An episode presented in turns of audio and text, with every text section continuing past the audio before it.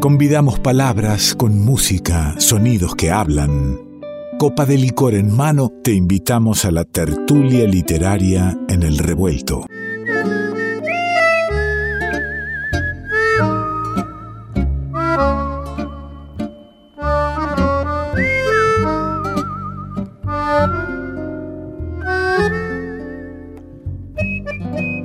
Aquí estoy yo con mi vasito en mano, preparado para, para, recibirla, para el encuentro virtual con la querida Natalia Sordi. ¿Cómo anda? ¿Cómo le va, Simona? Muy bien, tanto tiempo, es que se la extrañaba, se la extrañaba este, y esperábamos reencontrarnos para, para tener la palabra poética, para reflexionar un poco eh, sobre lo que sea que usted proponga. Siempre es bienvenido eso, ¿eh?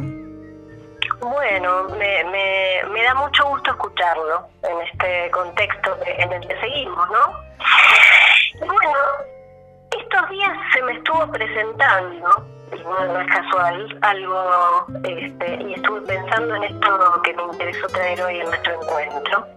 Tiene que ver con lo que voy a llamar así, en plural, las ausencias. Ah, pa, qué lindo. Bueno, acompáñeme, así le, le, le, pido que tome usted su vaso también y pasemos al, al recibidor. Nos podemos sentar en los silloncitos eh, donde también la música pone el clima para el tema del que vamos a hablar hoy.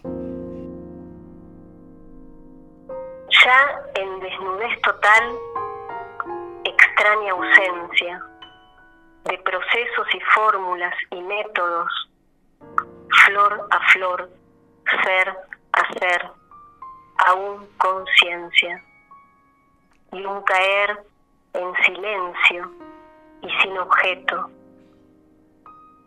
La angustia ha devenido apenas un sabor. El dolor ya no cabe, la tristeza no alcanza. Una forma durando sin sentido un color, un estar por estar y una espera insensata. Ya en la desnudez total, sabiduría, definitiva, única y helada, luz a luz, ser a ser, casi enemiga, forma, sed, duración y luz rechazada. ¿Con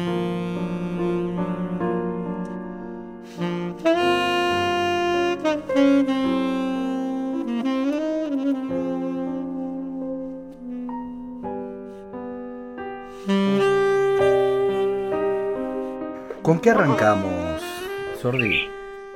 Esto es un poema de, bueno, una gran poeta que a mí me gusta mucho, es Idea Villariño, una poeta uruguaya, se llama Desnudez Total. Eh, bueno, pareciera esa desnudez total para introducir el tema de la ausencia. Pero fíjese que le decía que estos días estoy pensando en las distintas ausencias y pensaba dos cosas. Por un lado, cómo significamos la ausencia. De qué manera cada quien se relaciona con esta emperatriz del silencio, tan honda y enigmática ella. La ausencia, efectivamente, pero tiene esta pluralidad que es lo que voy a intentar eh, entramar eh, esta noche. Eh, esta pregunta, por su significación, me adentra de lleno en el campo ineludible que nos concierne como seres humanos, que es el campo de la palabra. Le diría que porque hay algo que falta a la palabra, que falta en el lenguaje, es que se habla. Encadenamos palabras, buscamos sentidos, significaciones. A ver, esto no quiere decir que a la palabra le falta algo. ¿sí? El orden simbólico es lo que es, cada lenguaje con lo que hay para decir. Pero podemos intuir que la palabra misma es la que bordea algo de una falta, algo de una ausencia.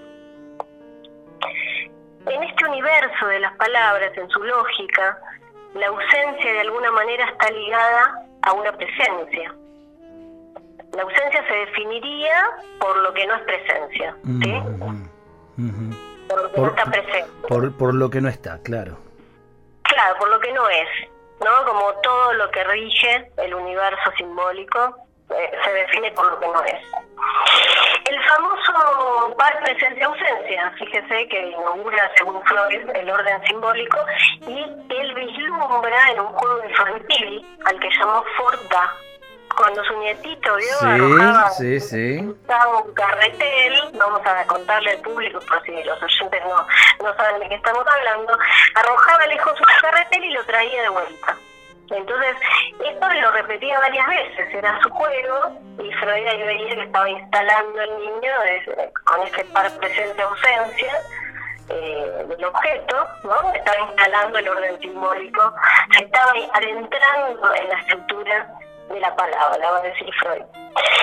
Ya la etimología de ausencia, porque a mí me encanta buscar las palabras en el diccionario, ¿le conté alguna vez?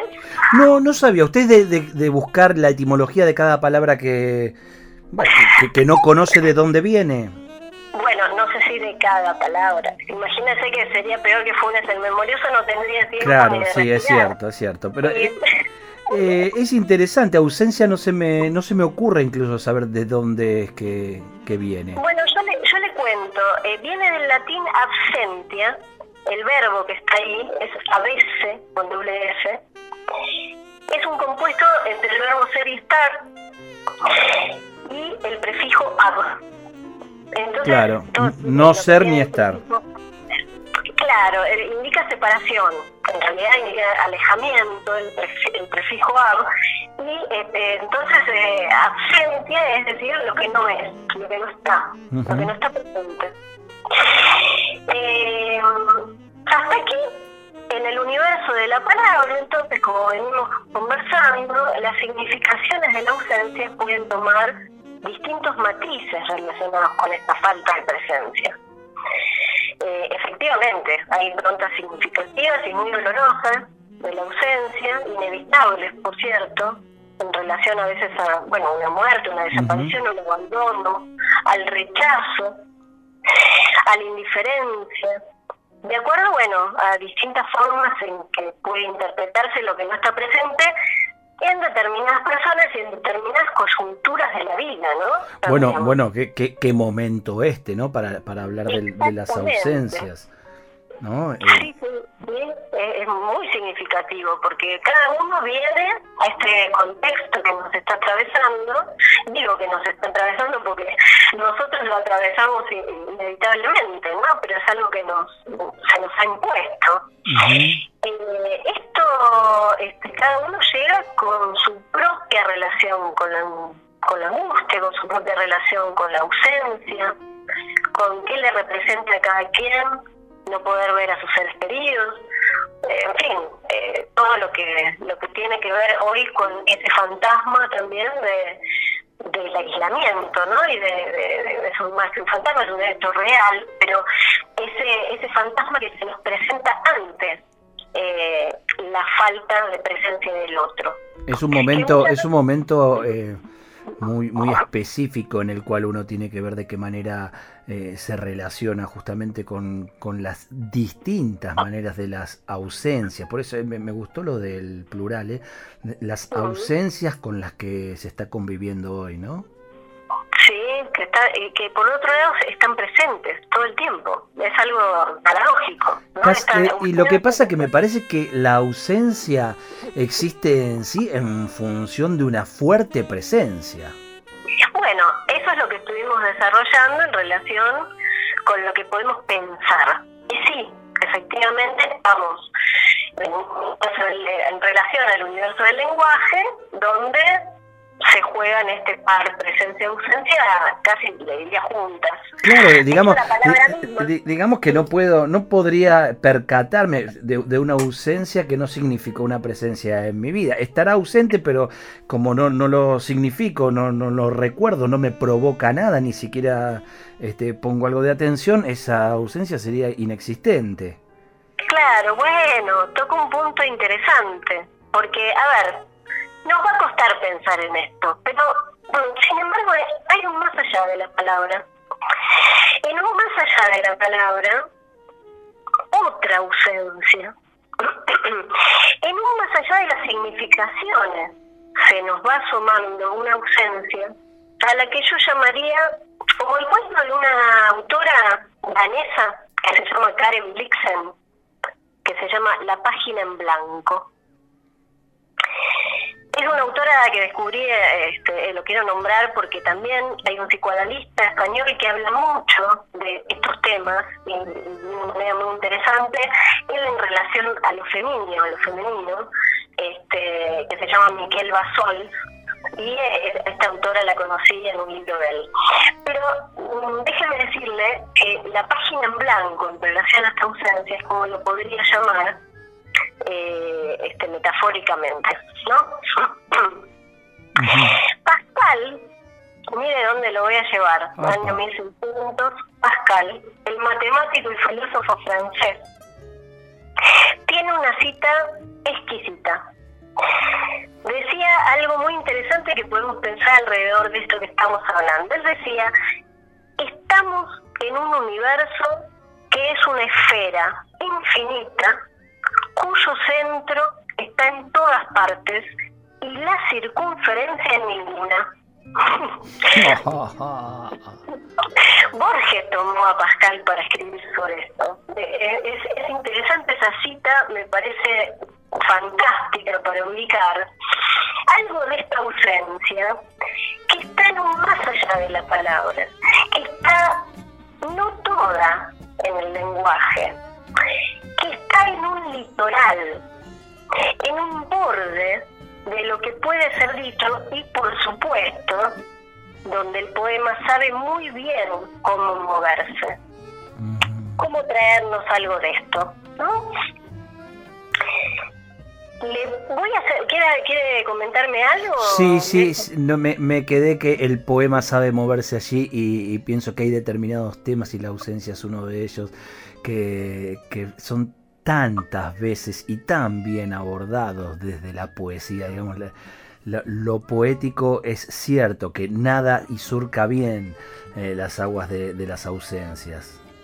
y además no es desde la significación, digo, ahí hay algo que se bordea de una ausencia a otra. Mm. Digo que una ausencia que no se limita a su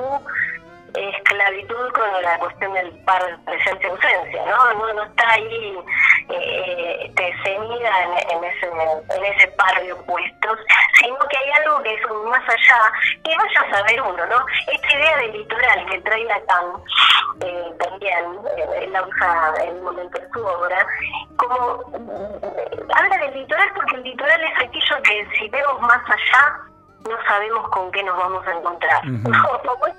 más allá del río, de las aguas, este como, cuando vinieron, este, bueno, Colón, a, lo que ellos suponían que eran las Indias, y de repente no sabían con qué se iban a encontrar, se encontraban con un universo diferente. Bueno, otra lógica, otro mundo, otro universo, en ese más allá de la palabra, en ese en esa ausencia que es otra cosa, es, como una superación, en un más allá, es con la palabra, pero cómo se acota a ese par presencia-ausencia, digamos, ¿no? Hay una ausencia real, ¿sí? Hay, algo que tiene que ver con, con algo que va más allá de, la falta de presencia. Eh, interesante, me, me gustaría, eh, junto con, con el oyente, la oyente, que, que podamos un segundo, ¿no? Cerrar los ojos y, pensar y traer esas, esas ausencias y ver eh, seguramente esas ausencias aparezcan con, nombre, con palabra, con, caras. Eh, pasar también a, las ausencias eh, en cuanto a sentimientos y emociones y ya no en caras y en nombres y luego ver eh, cómo podemos ir retirando la palabra y, y, quedarnos con las ausencias. ¿Podemos hacer ¿Se puede hacer ese laburo? Yo creo que sí. Eh, fíjese, es el laburo del creador. es un ahí es donde te encontrás, ante ese borde y el poema no es otra cosa que mm. eh, decir algo de lo que no se puede decir, como, como también el hecho artístico está anda por ahí, ¿no? Como esto de que quedamos en medio del bordecito y en vez de caernos al abismo, salimos volando. Eh, mire, cuando, cuando usted hablaba de la ausencia, antes de cerrar con un poema de Gloria Fuertes, que es una poeta española que traje para el cierre de esta, de esta columna, eh, este, me acordé de un poema de Juarros, que a usted le gustó mucho. Eh, sí. Juarros me gusta, lo que trae a Juarros a mí me, ya le digo me gusta antes de escucharlo. ya el significante Juarros a usted lo pone feliz. Sí, sí es cierto. Que dice, tu ausencia es el borde de una pared que detiene al viento y fabrica con él dos largos túneles de cuyo fondo volverán tus ojos. Mira qué lindo. Ah, como, ¿no? Este, y termina ese poema diciendo, tu ausencia me hace llover encima mío el espacio que queda entre la lluvia. Es como ahí hay algo de la ausencia que es de este orden del poema, ¿no? Como el espacio que queda entre la lluvia ahí ya no estamos tanto en el nivel de la significación, ahí estamos en el campo poético, del que se, eh, eh, del que se trata en esta ausencia que vine a traer hoy. Cierro esta noche con lindo, lindo. Cierra, cierra dejándonos, en realidad cierra sin cerrar, Sordi, hoy, porque nos, nos quedaremos pensando. Eh, insisto. justamente la idea de traer esta otra ausencia. Porque esta otra ausencia no cierra en un par de significantes, sino que abre a otra cosa. Yo quiero este, contar también que eh, poemas, eh, temas de charla, eh, querer charlar con Natalia Sordi, este placer que nos damos aquí, también se puede continuar a través de tertuliaenrevuelto.gmail.com tertuliaenrevuelto.gmail.com Quienes escriben, quienes han leído algo que consideran que hay que que compartirlos. Quien sienta que algo debe ser compartido con, nuestra amiga Sordi, psicóloga ella, debo decirlo, no solo poeta, gran escritora, eh, ahí hay un, canal de comunicación y de encuentro un poquito más extenso que, que el tiempo que disfrutamos aquí cada vez que nos encontramos. Bueno, dígame. Me va a encantar, me va a encantar recibir esos mails, porque siempre que me llega alguno lo hablo con una alegría tremenda. Sí, además responde todo la tipa, responde a todos. Leo el poema, Alejandro. Dele nomás. Estoy acá mullidita en el Usted, usted me dice Alejandro con cariño, ¿no? Claro, no. No, no, porque Alejandro, este, quienes me dicen Alejandro Santina, por ejemplo, cuando me dice Alejandro es cuando me pone ahí ciertos puntos, este, cierto enojo de por medio. Claro, no, no, lo mío es puramente respeto. Bien, muy bien, muchas gracias.